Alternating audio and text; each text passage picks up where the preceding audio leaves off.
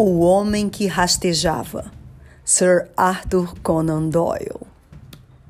Sherlock Holmes sempre achou que eu devia publicar os fatos singulares relacionados ao professor Presbury, ainda que apenas para rechaçar de uma vez por todas os rumores que há 20 anos agitaram a universidade e ecoaram entre os intelectuais de Londres. Contudo, apareceram certos obstáculos e a verdadeira história desse caso permaneceu fechada na lata de metal que contém tantos registros das aventuras de meu amigo. Agora, finalmente, obtivemos permissão para tornar públicos os fatos que formam um dos últimos casos investigados por Holmes antes de sua aposentadoria. Mesmo assim, certa discrição e reticência devem ser observadas ao se expor o caso ao público. Foi numa noite de domingo, no começo de setembro de 1902, que recebi uma das mensagens lacônicas de Holmes. Venha imediatamente, se possível. Se for impossível, venha assim mesmo. Sherlock Holmes. Nosso relacionamento nessa época era interessante. Ele era um homem de hábitos estritos e eu me tornara um desses hábitos. Igualando-me ao violino, ao tabaco, ao velho cachimbo preto, aos livros índices e outros menos inocentes. Quando um caso demandava trabalho de campo e um camarada em que se pudesse confiar, meu papel era óbvio. Além disso, eu tinha outras funções.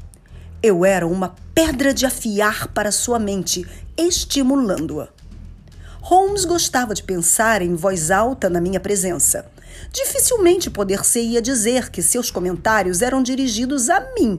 Muitos deles poderiam ter sido direcionados ao criado mudo. Mas, apesar de tudo, formado tal hábito, era de certa forma útil que eu compreendesse suas observações e nelas palpitasse. Se eu o irritasse com minha lentidão mental, essa irritação servia para acender suas intuições e impressões ainda mais vívida e rapidamente. Essa era minha humilde função em nossa parceria. Quando cheguei ao apartamento na rua Baker, encontrei-o encolhido em sua poltrona, os joelhos junto ao peito, o cachimbo na boca e as sobrancelhas franzidas em reflexão. Estava claro que Holmes lutava com algum problema muito sério. Com um aceno, indicou-me minha velha poltrona. Além desse, contudo, não deu outro sinal de estar ciente de minha presença pela próxima meia hora. Então, com um tremor, pareceu sair desse torpor e, com um sorriso estranho, deu-me as boas-vindas àquele que já fora meu lar. Por favor, desculpe minha abstração, meu caro Wilson, ele disse. Fatos curiosos foram me submetidos nas últimas 24 horas, os quais, por sua vez, originaram especulação de caráter mais genérico. Estou pensando seriamente em escrever uma pequena monografia sobre a utilidade dos cachorros no trabalho de detetive. Ora, essa, Holmes, isso já foi feito? Eu disse. Sabujos? Cães policiais? Não, não, Watson. É óbvio que essa perspectiva já foi abordada, mas existe outra, muito mais sutil. Você se lembra daquele caso em que você, daquela forma sensacional, lidou com as faias de cobre e eu consegui, observando a mente da criança, deduzir os hábitos criminosos do pai respeitável? Claro, lembro-me muito bem. Minha linha de pensamento sobre cães é análoga. Um cão reflete a vida da família. Quem já viu um cachorro alegre numa família triste? Ou um triste numa família feliz? Pessoas violentas têm cães violentos. Pessoas perigosas possuem cachorros perigosos. E as variações de humor dos animais podem refletir as variações de humor dos donos. Sabe, Holmes, disse eu, balançando a cabeça. Acho que está indo longe demais com a ideia. Ele colocou o fumo no cachimbo e se reclinou sem prestar atenção ao meu comentário. A aplicação prática do que eu disse relaciona-se intimamente com um problema que estou investigando. Trata-se de uma série bastante intrincada de problemas e eu estou procurando o fio da meada. Uma ponta pode estar na pergunta: por que Roy, o fiel cachorro do professor Presbury, mordeu seu dono? Desapontado, afundei-me na poltrona. Foi algo tão trivial que me tirou do trabalho? Holmes olhou para mim. O mesmo Watson de sempre, disse. Você nunca aprende que as questões mais graves dependem dos menores detalhes. Não é estranho que esse filósofo ancião. É claro que você já ouviu falar de Presbury, o famoso fisiologista de Camford, que cultiva longa amizade com seu devotado cão, agora tenha sido atacado pelo próprio cachorro? O que acha disso? O cão está doente. Ora, isso já foi considerado. Mas ele não ataca outras pessoas e aparentemente também não molesta seu dono, a não ser em ocasiões muito especiais. Estranho, Watson. Muito estranho. Mas o Sr. Bennet está adiantado. Se é ele tocando a campainha. Eu esperava ter uma conversa mais extensa com você antes dele chegar. Ouvimos passos rápidos na escada e uma batida na porta. Em seguida, o novo cliente se apresentou. Era um jovem alto, de boa aparência, com cerca de 30 anos, bem vestido e elegante, mas demonstrava a timidez de um estudante, em vez da segurança de um profissional. Apertou a mão de Holmes e olhou para mim com certa surpresa. O assunto é bastante delicado, Sr. Holmes, disse. Considere a relação que tenho com o professor Presbury, tanto particular quanto pública. É difícil para mim falar diante de terceiros. Não tenha medo, Sr. Bennet. O Dr. Watson é a discrição em pessoa e com certeza vou precisar de um assistente nesse caso. Como preferir, Sr. Holmes. Creio que compreende porque tenho certas reservas nessa questão. Entenda, Watson, disse Holmes, que este cavalheiro, Sr. Trevor Bennet, é assistente profissional do grande cientista, mora com ele e é noivo de sua única filha.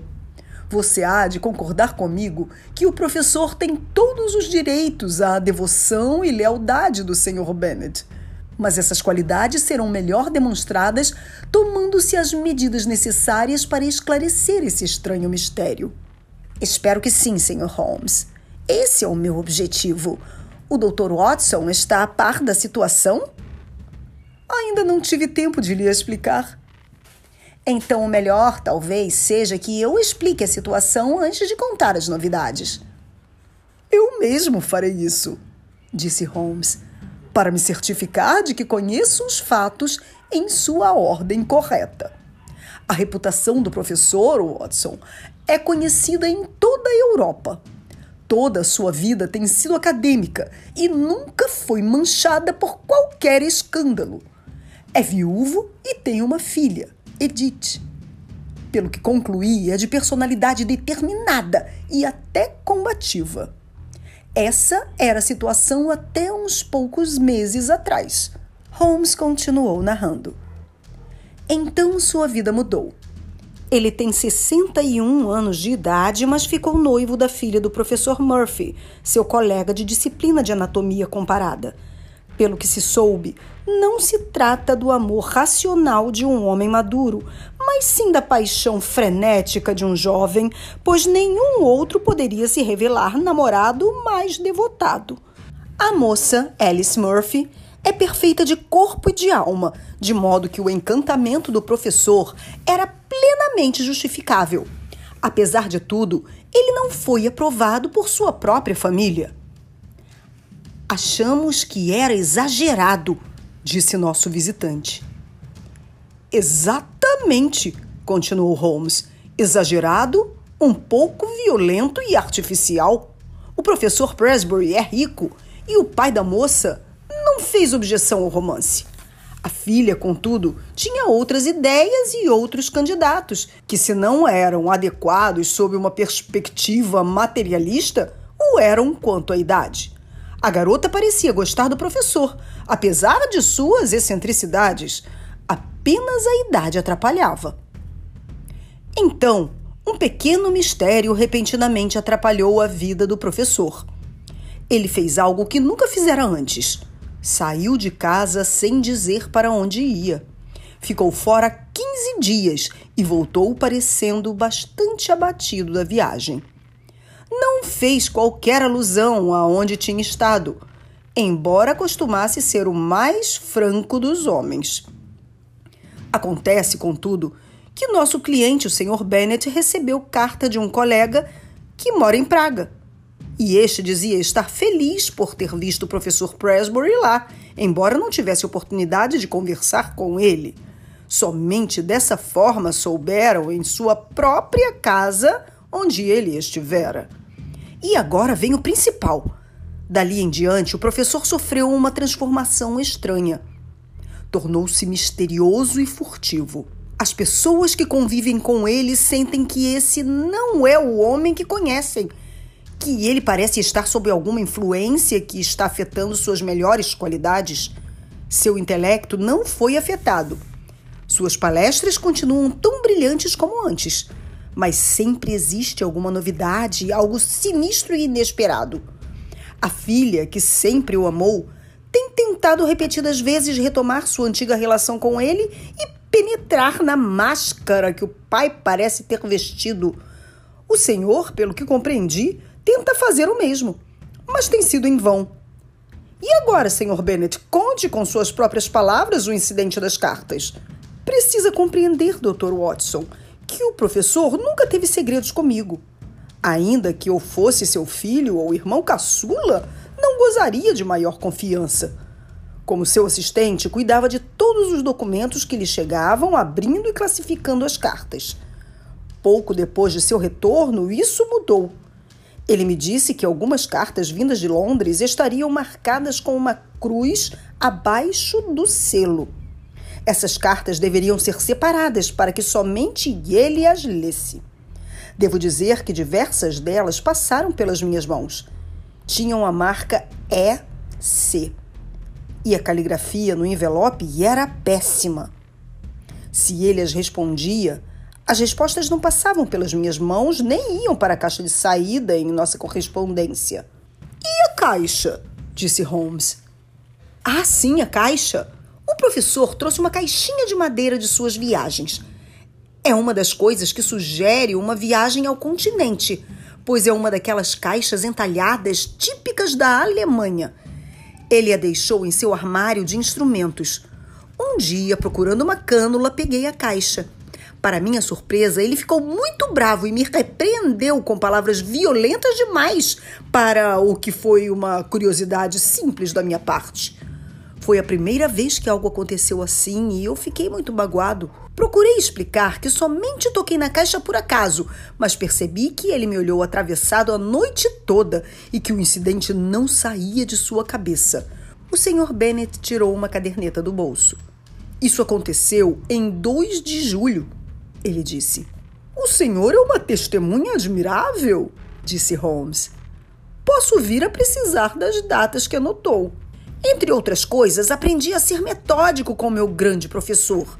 A partir do momento em que observei a normalidade em seu comportamento, senti que era meu dever estudar o caso.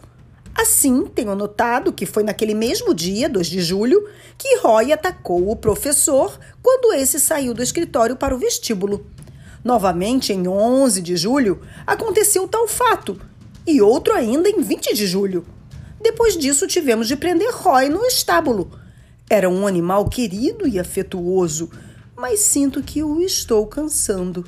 O Sr. Bennet falou em tom de reprovação, pois era óbvio que Holmes não o estava escutando. Sua expressão era rígida e os olhos estavam perdidos no teto. Então meu amigo se recuperou. Extraordinário! Bastante extraordinário! Ele murmurou. Esses detalhes são novos para mim, Sr. Bennet. Acho que agora já descobrimos o básico, não?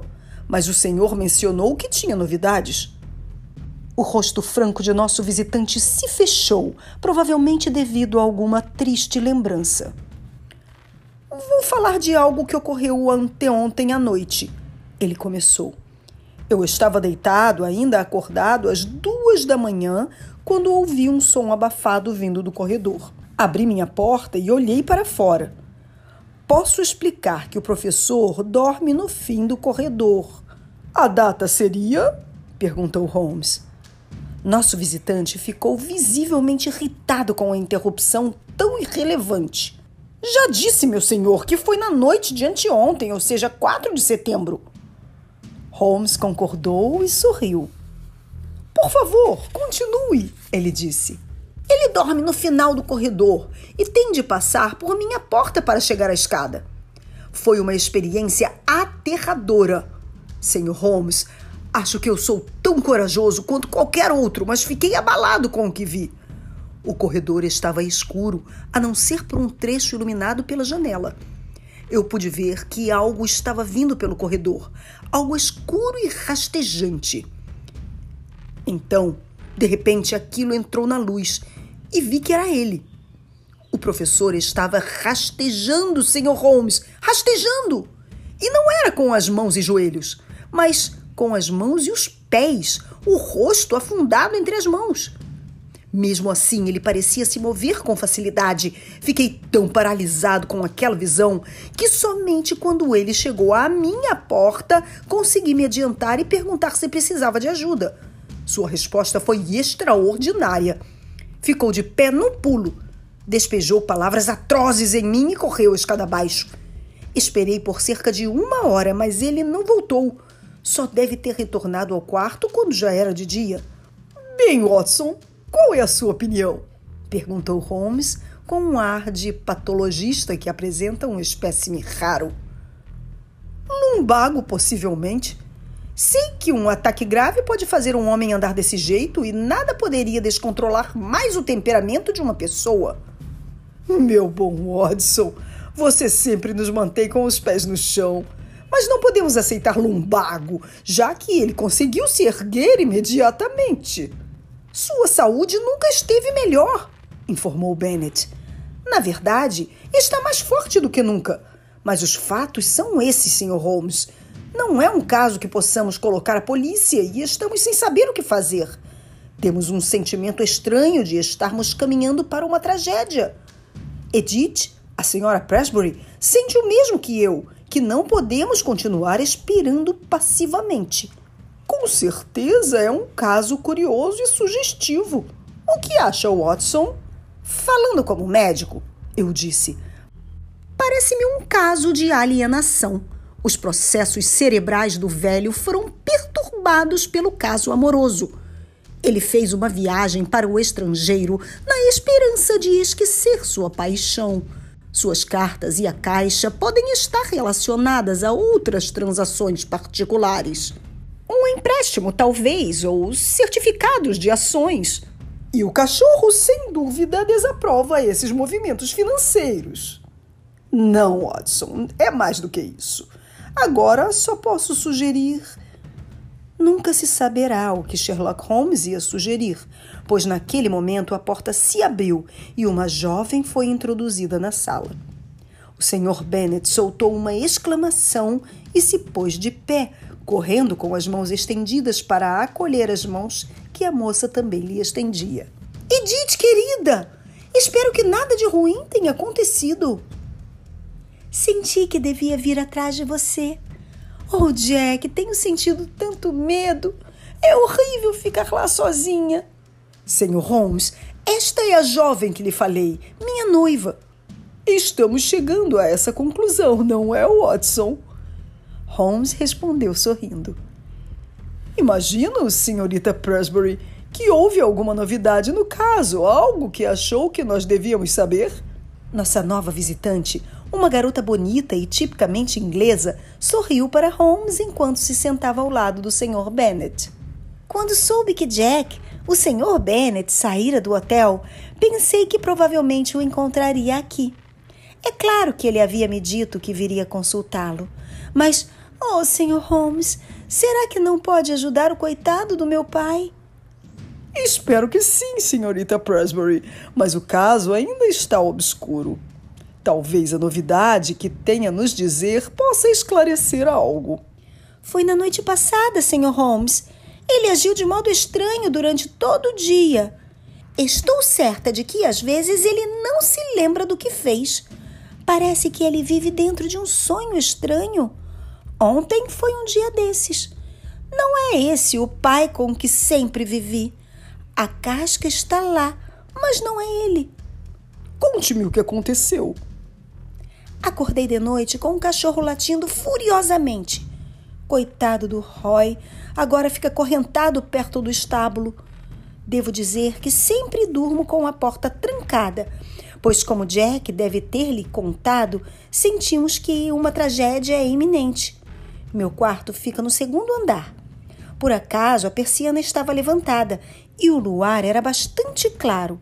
Deitada com os olhos fixos naquele quadrado iluminado, eu ouvia os latidos frenéticos do cachorro. Fiquei estarrecida então ao ver o rosto do meu pai olhando para mim. Senhor Holmes, quase morri de surpresa e medo. Lá estava ele colado à janela, parecendo querer abri-la com uma das mãos. Acho que se ela tivesse sido aberta, eu teria enlouquecido. Não foi minha imaginação, Sr. Holmes. Não se deixe enganar. Posso dizer que foram uns 20 segundos em que fiquei paralisada, olhando aquele rosto. Então ele desapareceu. Mas eu não consegui. Não consegui me levantar da cama para ir ver o que tinha acontecido. Fiquei tremendo até de manhã. Durante o café da manhã, ele estava bravo e não fez alusão à aventura noturna. Tampouco eu mas dei-lhe uma desculpa para vir a Londres e aqui estou. Holmes parecia bastante surpreso com a história da senhorita Presbury. Minha cara jovem, disse-me que seu quarto fica no segundo andar. Há alguma escada comprida no jardim? Não, Sr. Holmes. Essa é a parte assustadora. Não existe meio de se alcançar a janela e, mesmo assim, lá estava ele. E a data é 4 de setembro, disse Holmes. Isso complica o caso. Foi a vez do Sr. Bennet parecer surpreso. É a segunda vez que alude à data, Sr. Holmes, ele disse.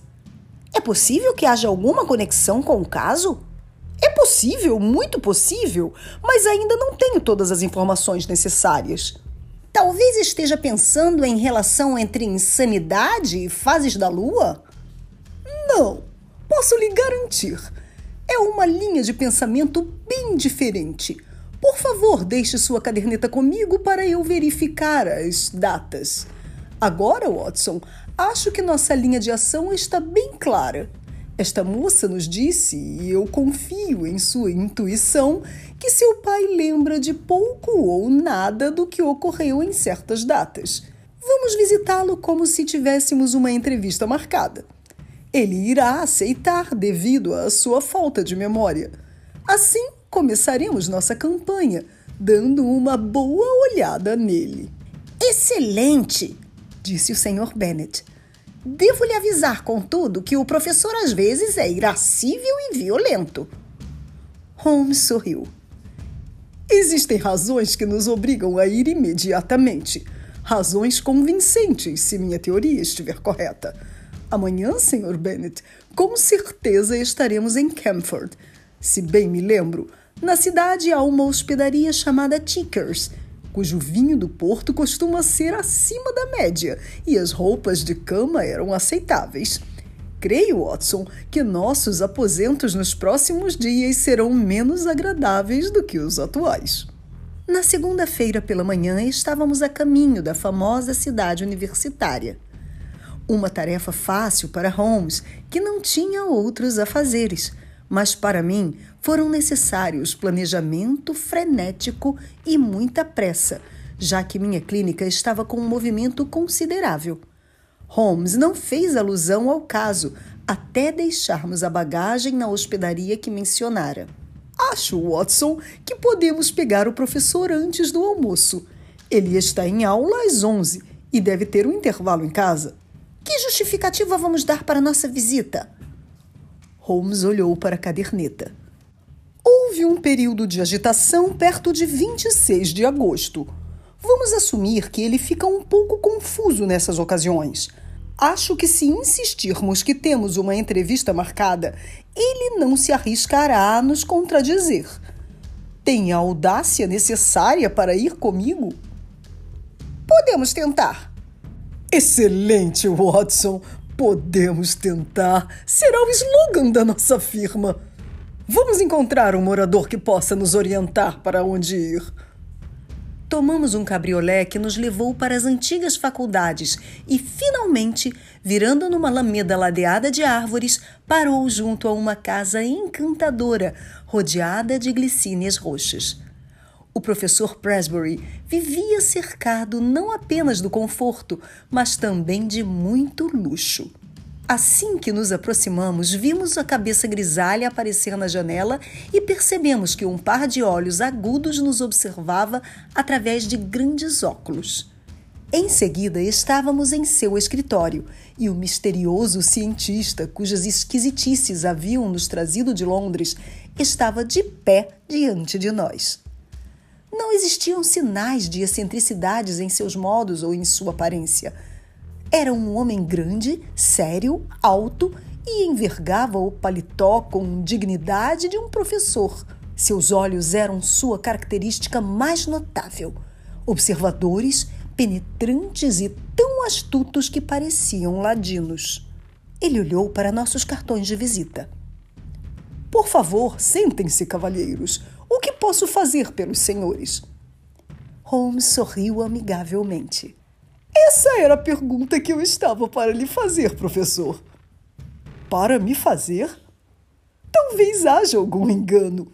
Disseram-me que o professor Presbury, de Camford, necessitava dos meus serviços. Ah, é mesmo? Pareceu-me haver um brilho malicioso naqueles intensos olhos escuros. Disseram-lhe, não foi? Posso perguntar o nome desse informante? Desculpe-me, professor, mas o assunto é confidencial. Se eu cometi algum engano, não há problema. Só posso dizer que lamento muito. Nada disso. Quero saber melhor do que se trata. Isso me interessa. O senhor tem algum bilhete, telegrama ou carta que comprove sua afirmação? Não, não tenho. Suponho que o senhor não dirá que eu mesmo o chamei. Prefiro não responder, disse Holmes. É, eu imagino que não, disse o professor com aspereza. Contudo, essa questão em particular pode ser respondida facilmente, sem a sua ajuda. Ele atravessou a sala e tocou a campainha. Nosso amigo, o Sr. Bennet, atendeu ao chamado. Entre, Bennet. Esses dois cavalheiros vieram de Londres, acreditando terem sido chamados. Você cuida da minha correspondência. Você tem algum registro de qualquer coisa enviada para uma pessoa chamada Holmes? Não, Sr. Bennet, respondeu enrubescendo. Bem, isso é definitivo, disse o professor, olhando furiosamente para o meu companheiro. Agora, meu senhor, ele se inclinou para frente com as duas mãos sobre a mesa. Parece-me que está numa posição bastante duvidosa. Holmes deu de ombros. Só posso repetir que lamento ter feito essa intromissão desnecessária. Não é o suficiente, Sr. Holmes. O velho exclamou, quase gritando, ostentando uma maldade extraordinária no rosto. Ele se colocou entre nós e a porta enquanto falava e, furioso, balançava as duas mãos em nossa direção. Vocês não vão se livrar tão facilmente desta! Disse em tom de ameaça. Seu rosto retorcia-se enquanto matraqueava e ria, numa raiva irracional. Eu estava convencido de que teríamos de lutar para sair daquele escritório, não fosse a intervenção do Sr. Bennet. Meu caro professor, ele exclamou, considere sua posição. Considere o escândalo que vai ser para a universidade. O Sr. Holmes é um homem conhecido, O senhor não pode tratá-lo dessa forma. De má vontade, nosso anfitrião, se é que posso chamá-lo assim, liberou o nosso caminho até a porta. Fiquei feliz quando me encontrei fora de casa, na calma alameda ladeada por árvores. Holmes parecia ter se divertido muito com o acontecido. Os nervos do nosso erudito amigo parecem meio fora de prumo, ele disse. Talvez nossa invasão tenha sido um pouco rude, mas pelo menos conseguimos o contato pessoal que eu queria. Mas ora essa, Watson, ele está atrás de nós, o bandido está nos seguindo. Ouvimos o som de passos apressados atrás de nós, mas, para meu alívio, não foi o professor, mas seu assistente quem apareceu na curva da Alameda. Ele se aproximou, ofegante. Sinto muito, Sr. Holmes. Quero me desculpar. Meu caro, não é preciso. Faz parte da profissão. Eu nunca o vi se comportar de modo mais perigoso. Ele está cada vez mais sinistro. O senhor compreende agora por que eu e sua filha estamos tão assustados? Mas ainda assim ele está com a cabeça muito boa. Boa demais, disse Holmes. Esse foi o meu erro. É evidente que sua memória é mais confiável do que eu pensara. A propósito, podemos, antes de ir, ver a janela do quarto da senhorita Presbury? O Sr. Bennet abriu caminho entre os arbustos e pudemos ver a lateral da casa. É aquele, a segunda janela à esquerda. Ora, essa parece inacessível. De qualquer modo, observem que há uma trepadeira logo abaixo e um cano de água acima que poderiam servir de apoio. Eu não me arriscaria a subir por aí, exclamou o Sr. Bennet. Claro que não! Seria uma empreitada perigosa para qualquer homem normal. Há outra coisa que eu gostaria de lhe contar, Sr. Holmes. Tenho o endereço do homem em Londres para quem o professor escreve. Ele lhe escreveu pela manhã e peguei o endereço no mata-borrão. É algo vergonhoso para um assistente de confiança, mas o que mais eu posso fazer? Holmes olhou para o papel e guardou-o no bolso. Dorak, nome comum, eslavo, imagino. Bom, é um elo importante da corrente. Vamos voltar a Londres esta tarde, Sr. Bennet. Não vejo em que poderemos ajudar ficando aqui. Não podemos prender o professor, pois ele não cometeu nenhum crime. Também não podemos interná-lo, já que é impossível provar que está louco. Por enquanto, não é possível tomar qualquer medida. Então, o que vamos fazer? Ter paciência, Sr. Bennet. As coisas logo vão caminhar. Salvo engano, a próxima terça-feira nos trará uma nova crise. Certamente estaremos em Camford neste dia. Enquanto isso, já que a situação geral é bastante desconfortável, talvez a senhorita Presbury possa prolongar a sua visita. Isso é fácil. Então mantenha-a longe até nos assegurarmos de que ela não corre mais perigo. Enquanto isso, deixe o professor à vontade. Procure não contrariá-lo. Enquanto ele estiver de bom humor, tudo bem. Lá está ele! exclamou Bennet num sussurro assustado. Olhando entre os galhos, vimos a figura alta do professor emergir da porta do edifício e olhar ao redor. Ele parou, inclinando a frente, balançando as mãos à sua frente e virando a cabeça de um lado para o outro. Com um último aceno para nós, o assistente saiu do meio dos arbustos e aproximou-se do patrão. Os dois voltaram juntos para casa, no que nos pareceu uma conversa animada e até agitada. Imagino que o velho somou dois mais dois, disse Holmes enquanto voltávamos para o hotel.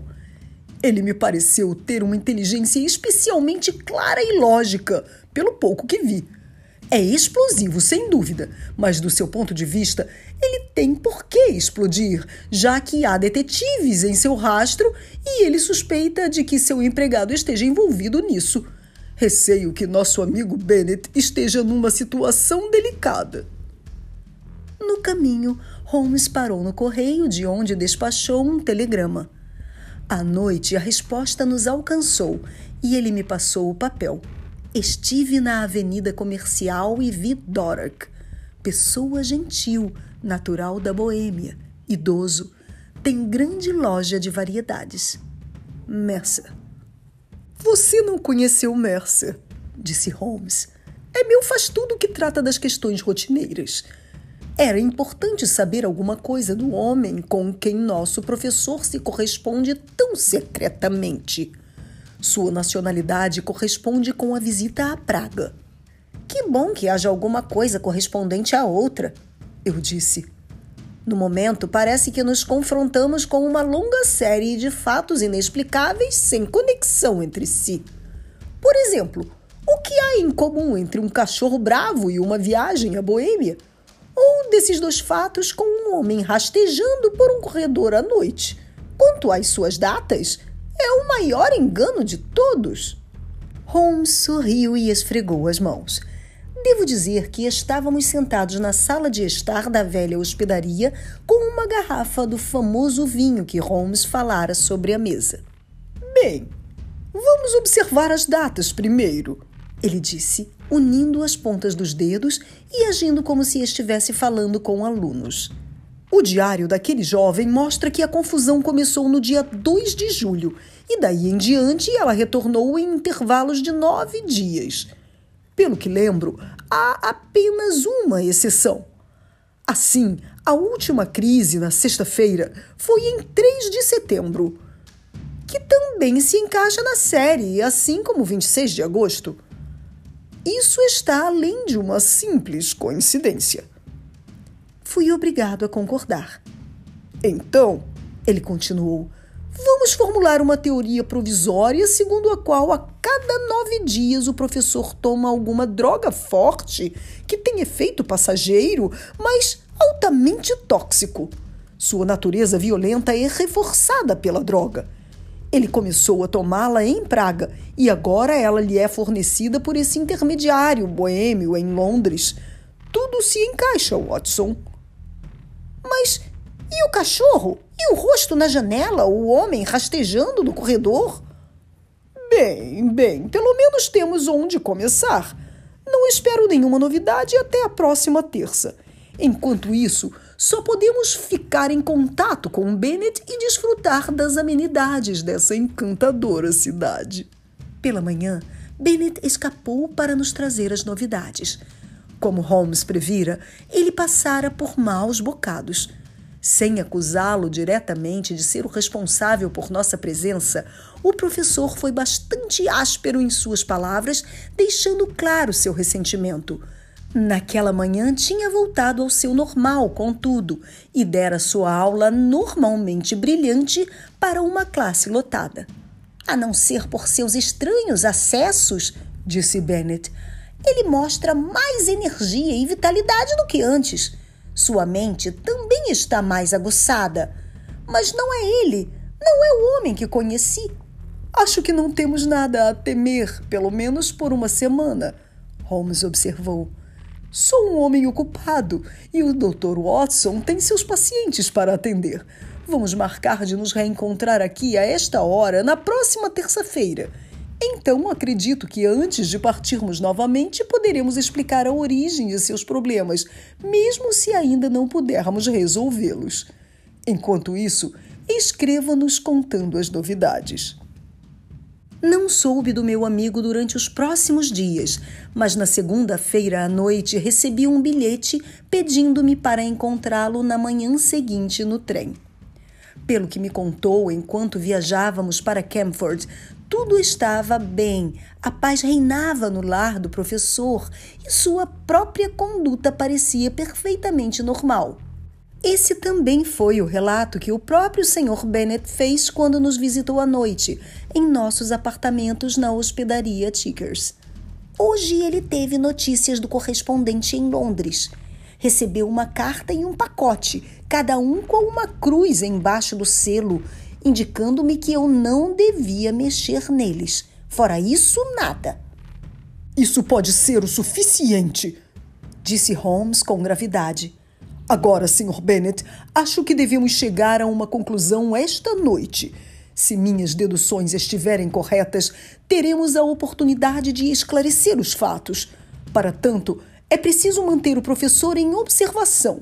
Sugiro, portanto, que permaneça acordado e de vigília. Se ouvi-lo passar por sua porta, não o interrompa. Apenas siga-o o mais discretamente possível. Eu e o Dr. Watson estaremos por perto. A propósito, onde fica a chave daquela caixa de que nos falou? Na corrente do relógio do professor. Acho que nossa investigação deve ir nessa direção. Na pior das hipóteses, a fechadura não deve ser muito resistente. Existem outros homens em boas condições físicas na propriedade? MacPhail, o cocheiro. Onde ele dorme? Em cima do estábulo. Talvez precisemos dele. Bem, nada podemos fazer até que vejamos como as coisas evoluem. Até logo. Espero que o vejamos antes do amanhecer. Era perto de meia-noite quando assumimos nosso posto entre os arbustos em frente à janela do vestíbulo do professor. A noite estava agradável, mas fria. Foi bom termos levado nossos casacos. A brisa soprava e as nuvens eram sopradas através do céu, cobrindo de quando em quando a lua crescente. A vigília teria sido cansativa, não fosse nossa expectativa e agitação que nos fazia continuar e a certeza do meu camarada de que chegaríamos ao fim daquela estranha sequência de fatos que estudávamos. Se houver, de fato, um ciclo de nove dias, esta noite veremos o professor em seu pior estado, disse Holmes.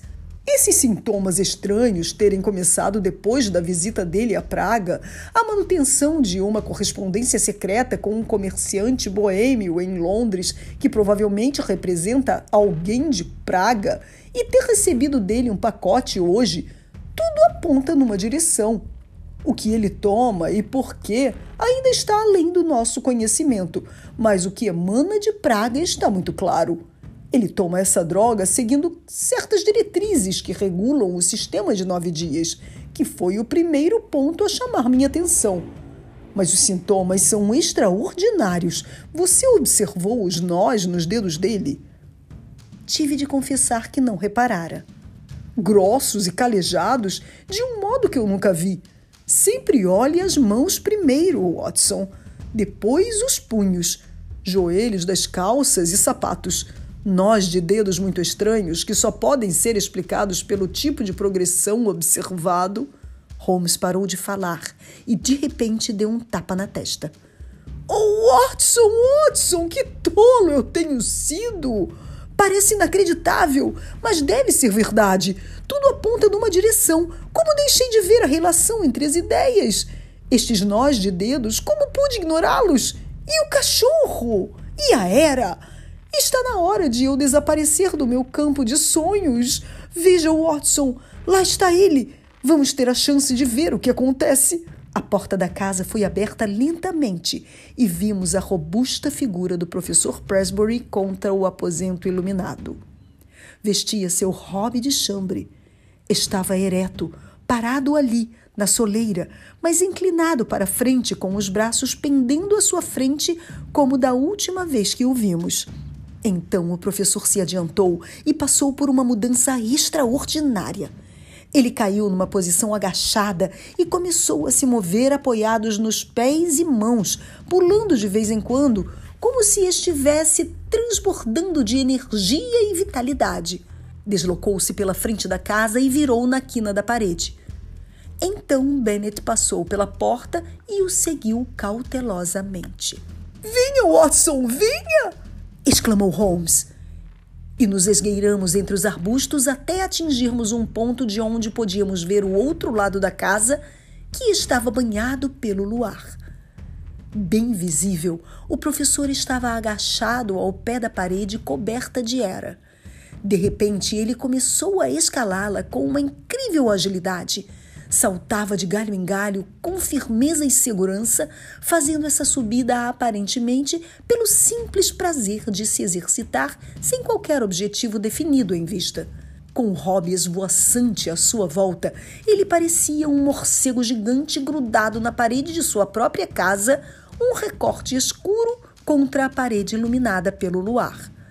Parecendo ter se cansado da brincadeira e descendo de galho em galho, moveu-se na direção do estábulo, rastejando da mesma forma estranha de antes. O cachorro tinha aparecido latindo furiosamente e ficando ainda mais agitado quando viu seu dono. A corrente estava esticada ao máximo e o animal tremia de raiva. Deliberadamente, o professor colocou-se apenas um pouco além do limite de alcance do cachorro e começou a provocá-lo de todas as formas possíveis. Ele pegava punhados de pedrinhas no chão e atirava-os no focinho do cão. Depois começou a cutucá-lo com uma vareta e passava suas mãos a centímetros das mandíbulas ansiosas. Esforçava-se de todas as maneiras em aumentar a fúria do animal, que já estava além de qualquer controle. Em todas as nossas aventuras, nunca vi cena mais estranha do que aquela figura impassível, agachada como um sapo, provocando o cachorro para uma selvagem exibição de violência através de planejada crueldade. Então, num instante aconteceu. Não foi a corrente que partiu, mas sim a coleira que escapou, pois tinha sido feita para um terra nova de pescoço grosso. Ouvimos o tilintar do metal caindo e no instante seguinte o cão e o homem rolaram pelo chão, um rugido de raiva, o outro chiando de medo. Por muito pouco o professor não se foi. A criatura o pegara de jeito na garganta, com as presas entrando fundo, e ele já estava desacordado antes de chegarmos até os dois e conseguirmos separá-los. Poderia ter sido uma tarefa perigosa para nós, mas a voz de Bennett acalmou instantaneamente o cachorro. O barulho trouxera o sonolento e atônito cocheiro de seu quarto sobre o estábulo. Já esperava essa! Ele disse, balançando a cabeça. Eu já tinha visto o professor fazendo isso antes. Eu sabia que o cachorro ainda pegaria ele, cedo ou tarde. O animal foi dominado e juntos carregamos o professor para seu quarto, onde Bennett, que também era médico, me ajudou a cuidar da ferida da garganta. Os dentes afiados passaram perigosamente perto da artéria carótida e a hemorragia fora séria. Em meia hora, o perigo havia passado. Eu dei ao paciente uma injeção de morfina e ele caiu em sono profundo. Então, e somente então, pudemos olhar um pouco para o outro e analisar a situação. Acho que ele precisa ser examinado por um bom cirurgião, eu disse. Bom Deus, não! exclamou Bennett. No momento, o escândalo está restrito à nossa casa. Está seguro conosco. Se sair de entre nossas paredes, não vai parar de crescer. Considerem sua posição na universidade, sua reputação na Europa, os sentimentos da filha. Muito bem, disse Holmes. Acho que é possível manter o assunto entre nós e também evitar que isso volte a acontecer, agora que podemos agir. Pegue a chave da caixa, Sr. Bennett. MacPhail ficará com o paciente e irá nos avisar de qualquer alteração em seu estado. Vamos ver o que conseguimos descobrir com a caixa misteriosa do professor. Não havia muito, mas era o bastante. Uma ampola vazia, outra cheia, uma seringa hipodérmica e diversas cartas em caligrafia primitiva e estrangeira. As marcas nos envelopes mostravam ser aqueles que o assistente não podia mexer, e todos tinham sido enviados por A. Dorak, da Avenida Comercial. Eram apenas faturas dando conta das garrafas enviadas ao professor Presbury ou recibos acusando pagamentos. Contudo, havia outro envelope, com letra evidenciando melhor instrução do remetente, com selo austríaco e carimbo de Praga. É o que procuramos! exclamou Holmes ao abrir o envelope. Prezado colega, começava a carta. Desde sua estimada visita, pensei muito em seu caso, e embora em suas circunstâncias haja razões especiais para o tratamento, eu recomendaria extremo cuidado, pois meus resultados mostram que existe certo perigo. É possível que o soro de antropóide fosse melhor. Tenho usado, conforme lhe expliquei, langur de cara preta, porque o espécime está acessível. Langur é, claro, um rastejador, enquanto o antropóide anda ereto, sendo mais próximo em todos os sentidos. Peço-lhe que tome todas as precauções possíveis para que não haja revelação prematura do processo. Não tenho outro cliente na Inglaterra e Dorak é meu representante. Apreciaria relatórios semanais. Respeitosamente, H. Lauenstein. Lauenstein! O nome recordou-me de algum recorte de jornal que falava de um cientista obscuro que buscava o segredo do rejuvenescimento e o elixir da vida. Lauenstein de Praga. Lauenstein e o extraordinário soro da força, proibido pela medicina porque ele se recusava a revelar a fonte. Em poucas palavras, eu contei o que sabia. Bennett pegara um manual de zoologia da estante. Langur, ele leu um macaco grande de face negra das encostas do Himalaia, o maior e mais humano desse tipo. Outros detalhes se seguem. Bem, obrigado, Sr. Holmes. Está claro que descobrimos a raiz desse mal.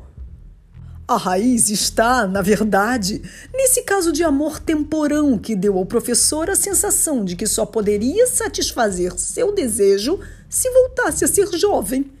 Quando alguém tenta se pôr acima da natureza, inevitavelmente cairá sob ela. O tipo mais elevado de homem pode se tornar um animal se abandonar o caminho reto do destino.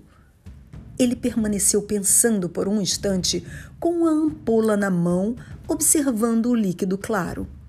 Quando eu escrever para esse homem e lhe disser que o considero responsável criminalmente pelo veneno que vende, nossos problemas vão terminar. Mas podem voltar. Outras pessoas encontrarão outros modos. Existe um perigo aí, um perigo real para toda a humanidade. Pense, Watson, que os materialistas, os sensuais e os mundanos iriam todos prolongar suas vidas inúteis. As pessoas espirituais não evitariam o chamado a algo mais elevado. Seria a sobrevivência dos menos adequados. Que tipo de buraco nosso pobre mundo se tornaria? Repentinamente, o sonhador desapareceu e Holmes, o homem de ação, se levantou da cadeira. Acho que não há nada mais a ser dito, Sr. Bennet. Os diversos acontecimentos irão se encaixar facilmente no esquema geral. O cachorro, é claro, percebera a mudança com mais rapidez que o senhor. Seu olfato permitiu isso.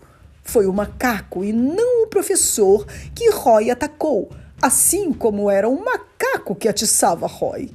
Escalar paredes era um prazer para a criatura, e imagino que ele tenha ido parar por acaso na janela da senhorita Presbury. Watson, um trem sai cedo para Londres mas acho que temos tempo para uma xícara de chá no Tickers antes de pegá-lo. Eu sou Andréa Lobão e você ouviu O Homem que Rastejava, de Arthur Conan Doyle. Obrigada pela sua audiência. Volte sempre. Até mais.